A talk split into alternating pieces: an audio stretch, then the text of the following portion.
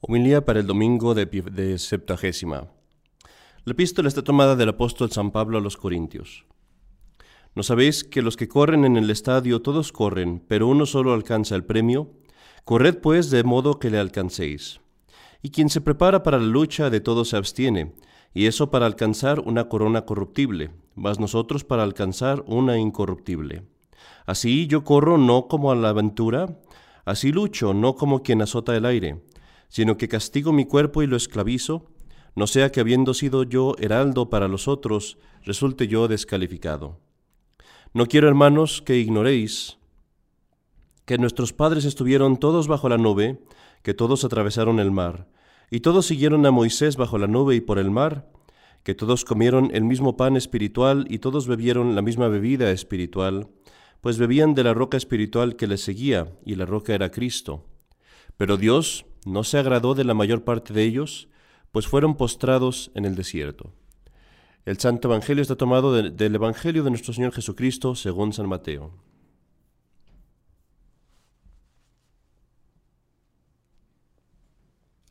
En aquel tiempo dijo nuestro Señor, porque el reino de los cielos es semejante a un amo de casa que salió muy de mañana a ajustar obreros para su viña. Convenido con ellos en un denario al día les envió a su viña. Salió también a la hora tercia y vio a otros que estaban ociosos en la plaza, díjoles, Id también vosotros a mi viña y os daré lo justo. Y se fueron.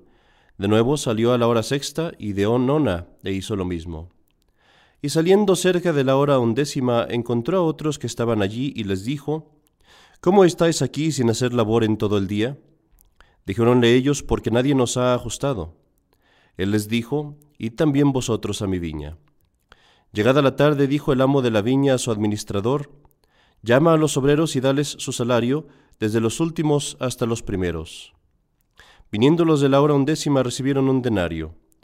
Cuando llegaron los primeros, pensaron que recibirían más, pero también ellos recibieron un denario. Al cogerlo, murmuraban contra el amo diciendo, Estos postreros han trabajado solo una hora, y les has igualado con los que hemos llevado el peso del día y del calor. Y él respondió a uno de ellos diciéndole, Amigo, no te hago agravio. ¿No has convenido conmigo en un denario? Toma lo tuyo y vete.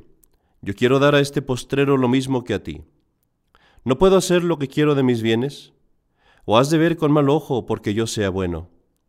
Así, los últimos serán los primeros, y los primeros últimos, porque muchos son los llamados, mas pocos los escogidos. En el nombre del Padre, y del Hijo, y del Espíritu Santo. Amén. Mis queridos hermanos, todas las cosas que Dios nos ha dado, todas las cosas que Dios ordena en nuestra vida, han sido para nuestro bien. Y esto lo ves tú en las primeras palabras que Dios dijo al hombre en el momento de la creación. Hablemos hoy un poco de la epístola. En la epístola el apóstol San Pablo, San Pablo nos recuerda que no debemos de vivir al azar. Dice, yo corro no como a la aventura, corro no como al azar, no como corriendo a todos lados sin sentido, sino más bien corro con un propósito. Y así nos trae este mensaje que es necesario trabajar para nuestra salvación. Nos dice, acuérdate que todos los hebreos fueron llamados a la Tierra Santa, que todos ellos fueron liberados de Egipto, todos siguieron a Moisés, mas no todos llegaron a la meta. ¿Por qué? Porque muchos de ellos no tenían ese propósito. Muchos de ellos estaban siendo arrastrados. Así se aplica también a nosotros, que somos católicos, que hemos sido llamados a la tierra santa, al cielo. No porque hayamos sido llamados, no porque hayamos sido bautizados, quiere decir que ya estamos en la meta. Así dice el apóstol, como muchos atravesaron el mar rojo con Moisés y solo algunos pocos llegaron, así con nosotros, Muchos han sido llamados, pero pocos serán los que lleguen, porque hay pocos cristianos que verdaderamente trabajen por su salvación. Y ese es el, el mensaje que el apóstol nos da. Debemos trabajar por nuestra salvación. Nuestro Señor nos trae exactamente el mismo mensaje en el Evangelio. Nos dice, sí, muchos son llamados, mas pocos son los escogidos. Pocos son los que verdaderamente trabajan por su salvación. El sentido de este Evangelio es muy profundo y es distinto tal vez de, lo que voy a hablar hoy, pero nos recuerda un punto muy importante del que es necesario hablar en nuestros días, que es la necesidad del trabajo, la necesidad de no estar ocioso. Te decía al principio de este sermón, mi querido hermano, que todas las cosas que Dios nos da, todo el orden que Dios ha puesto, es para nuestro bien, y tú ves esto en las primeras palabras Dios le dice al hombre cuando nos creó. ¿Qué nos dijo Dios cuando nos creó? Pudo habernos dicho, pelead por mí, pudo habernos dicho, sufrid por mí, pudo habernos dicho, los he creado a todos ustedes para manifestar mi poder destruyéndolos, o alguna cosa así extraña, que sería muy ajena de la bondad de Dios, pero no, Dios siendo la suma bondad, las primeras palabras que nos dio fueron una bendición. ¿Y cuáles fueron estas palabras? Leemos en el Génesis. Dios le dijo al hombre, Dios los bendijo, dice, diciendo, Creced y multiplicaos y llenad la tierra y sometedla y gobernad sobre todas las criaturas. Hermosas palabras que nos indican cuál era el plan de Dios en un principio. A esta bendición más adelante añadió Dios otra, diciendo, como nos dice el libro de Génesis, y el Señor Dios tomó al hombre y lo puso en el paraíso para cuidarlo y para mantenerlo. Así pues, mi querido hermano, Dios nos ha dado esta bendición, que es también un mandamiento, creced, multiplicaos, someted la tierra, gobernarla y trabajar. Y el día de hoy te quiero hablar de esta bendición, y nota la palabra que digo, bendición del trabajo. En nuestros días, la pereza, la ociosidad, se ha hecho un vicio muy común, muy difícil de resistir también. Aquellos de nosotros que pasamos de los 40 años, tal vez, sabemos que en el pasado, cuando éramos niños, podrías estar tal vez ocioso por algún tiempo, pero después te aburrías de eso, y después de eso te querías divertir y te ibas a algún lugar a hacer algo, a entretenerte. Te forzaba el mismo aburrimiento a la actividad. Pero hoy el demonio y el mundo han puesto tanto entretenimiento, tantas fantasías, tantos placeres al, mismo acceso de nuestra mano, en la misma palma de nuestra mano, que hacen que la ociosidad sea una tentación casi irresistible, especialmente para los jóvenes. Puedes mirar una película, puedes jugar un videojuego, puedes ver los deportes, puedes escuchar la música, incluso tener una semblanza de, vida social, todo en la pantalla de un aparato que tienes en tu mano. Y esta propensidad, esta, esta tendencia a la ociosidad que vemos el día de hoy, es absolutamente destructiva al hombre. Acuérdate de las palabras que Dios nos dijo, creced, multiplicados, gobernad la tierra. Ahora en este mundo el demonio nos dice, no, permanece mediocre, disminuye, escóndete. Porque Él sabe muy bien que el permanecer ociosos, el ser perezosos, equivale a nuestra propia destrucción. El hecho de que todas las cosas que son, que son placenteras, si se dicen en exceso, si se hacen en exceso, nos llevan a nuestra destrucción, es algo que el demonio sabe muy bien. Piensa, por ejemplo, en el comer. Si tú comes es algo bueno, pero si tú comes en exceso, te hace daño, te puedes hasta morir. Si tú duermes es algo bueno, pero si tú duermes en exceso, eso lleva al pecado también y te lleva también a perder la salud. Del mismo modo, si te das en exceso a los entretenimientos, a las películas, a los placeres, a desperdiciar tu tiempo, también te lleva a tu propia destrucción. Piensa, por ejemplo, en el, agua. ¿Qué pasa con el agua cuando está corriendo, cuando está activa? Qué hermosa es, qué bonito huele alrededor del agua, qué pura se ve, cuánto bien hace, cómo llena todo el mundo de vida, cómo llena todo su alrededor de vegetación, los animales vienen allí.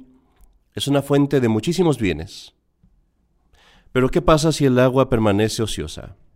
¿Qué pasa si la detienes, si ya no corre? Inmediatamente se pudre, se estanca, se hace sucia, se llena de lodo. Toda clase de suciedad se encuentra ahí. Ya no da vida, sino que da muerte. Ya no da cosas hermosas, sino que da infección, ya no da salud. Ya los animales no vienen allí, las plantas no crecen allí, sino las que son perniciosas y malas para nosotros. Ni siquiera queremos nadar en ella, ni siquiera queremos tocarla.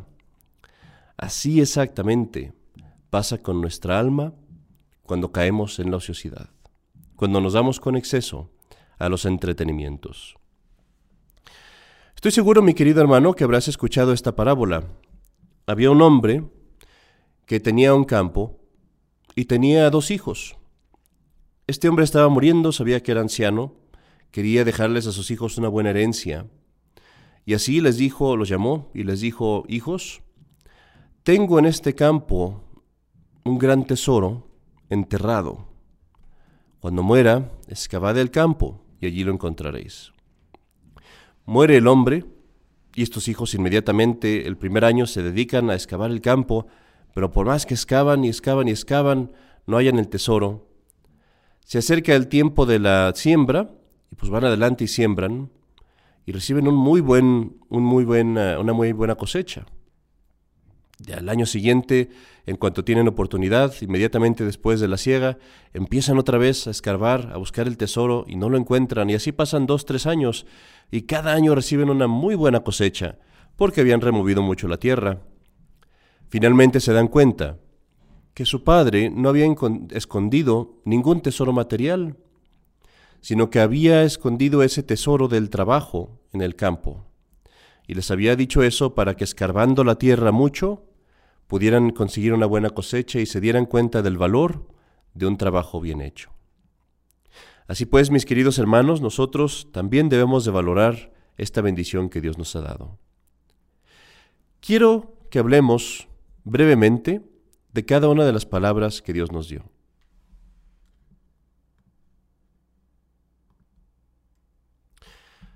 Déjeme ahora, mi querido hermano, hablar un poco más en detalle acerca de esas palabras que Dios nos dio en su primera bendición, cuando nos, nos bendijo por primera vez al crear al hombre. La primera palabra que Dios nos dio fue creced. Creced y multiplicaos, dijo, pero hablemos de esta, de creced. Nuestro Señor nos ha dado este mandamiento de crecer, obviamente no solamente en lo físico, que es obvio, sino más importante aún, en el uso de nuestras facultades. Y este crecimiento solamente se puede obtener por trabajo y esfuerzo. Eh, en nuestras facultades físicas se obtiene por el trabajo del ejercicio, por el arte, por hacer cosas con, con dedicación, por la práctica. En el ejercicio de nuestras facultades mentales se obtiene este crecimiento aprendiendo cosas nuevas, aprendiendo la verdad siempre, enseñándoselas a otros. Y también crecemos en nuestra voluntad, que eso es muy importante, trabajando y sometiéndonos a dificultades, o más bien perseverando en nuestros proyectos, en las en cosas buenas que hacemos, a pesar de las dificultades. E incluso a veces buscando lo más difícil, lo más lo que nos reta más. Y por supuesto, lo más importante, debemos de crecer espiritualmente por la práctica de la virtud, empezando por la caridad, la fe y la esperanza, y todas las demás virtudes pues que tenemos oportunidad de practicar en nuestra vida.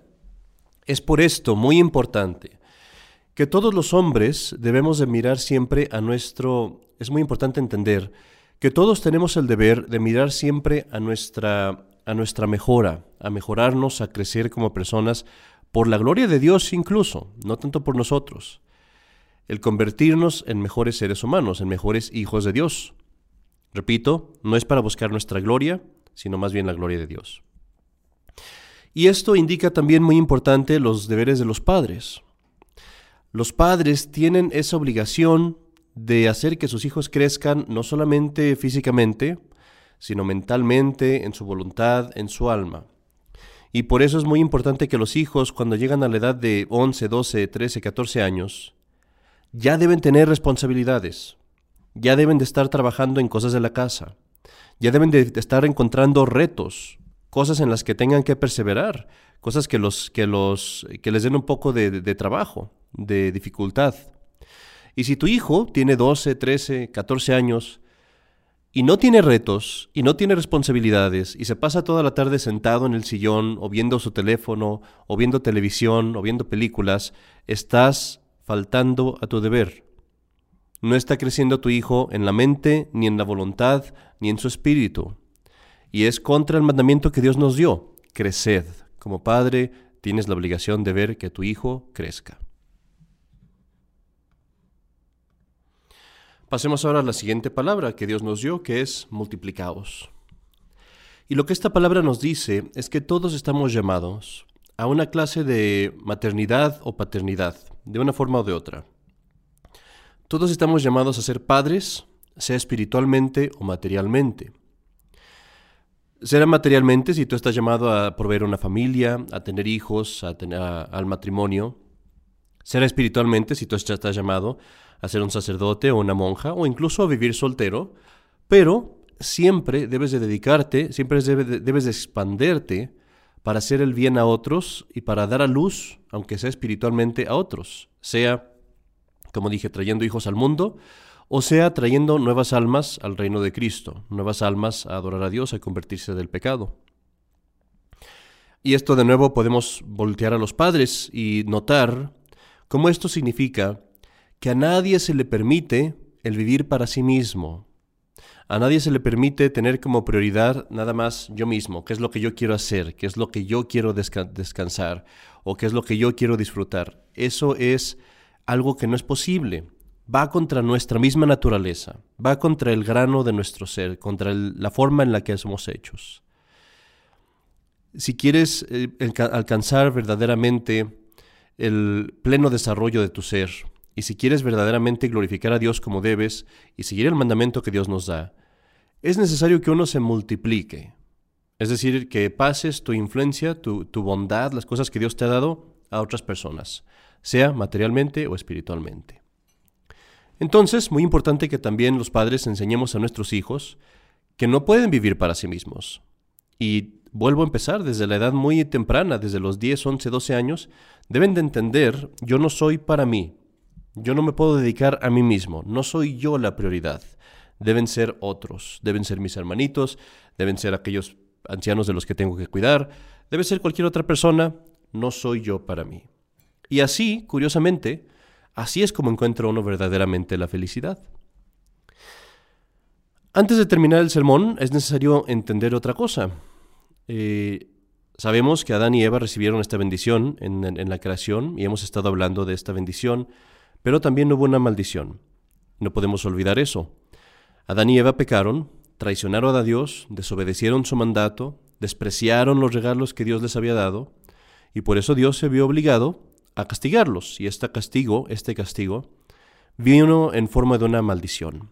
Y es la maldición que les dio Dios después de haber eh, corregido a Adán y Eva, cuando le dijo a Adán, Maldita será la tierra en tu trabajo. Con trabajo y esfuerzo eh, o comerás de la tierra todos los días de tu vida. Espinas te dará, y en el sudor de tu frente comerás tu pan hasta que regreses al polvo, del cual fuiste sacado, porque polvo eres y en polvo te convertirás. Esta es una maldición de las más terribles que uno podría imaginar.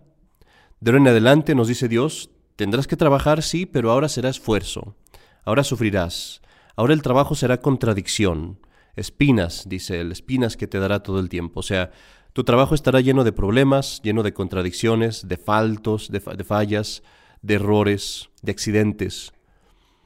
Y esto, aunque es una maldición, después de la redención de Jesucristo y de que Él murió en la cruz por nosotros, se convirtió también en una bendición. Porque ahora, gracias a Jesucristo, a su ejemplo, al hecho de que Él santificó el trabajo, Ahora para nosotros estas dificultades, los accidentes, las contradicciones, los fracasos, las frustraciones en el trabajo, todo eso lo podemos ofrecer también para la salvación de nuestra alma y de otras almas también. Entonces Dios ha glorificado y tomado incluso esta maldición y la ha hecho, la ha convertido en una ventaja para nosotros. Hoy, mis queridos hermanos, en este domingo, como nos preparamos para la cuaresma y para este trabajo espiritual que sigue, Tratemos pues de cambiar nuestra mente y pensar de ahora en adelante en el trabajo como en una bendición. tratar de quitar de nuestra vida, y no solamente de nuestra vida, sino de la vida de nuestras familias, toda pereza, toda ociosidad. No solamente la ociosidad del cuerpo, sino también la ociosidad del alma, de la mente, de la, voluntad y del espíritu. Procura pues que tus hijos no estén ociosos, que tengan responsabilidades, que maduren, que ya empiecen a confrontar retos, dificultades, que tengan que perseverar. Y nosotros mismos procuremos también tender a esa actividad, especialmente a la espiritual, pero también a crecer en todo otro sentido. Para que así nosotros también podamos algún día recibir el fruto de nuestro trabajo. Te dejo con estas palabras del apóstol San Pablo que nos recuerdan la importancia de trabajar, en todo sentido. Dice, cada hombre recibirá su recompensa de acuerdo a su propio trabajo. En el nombre del Padre, y del Hijo, y del Espíritu Santo. Amén.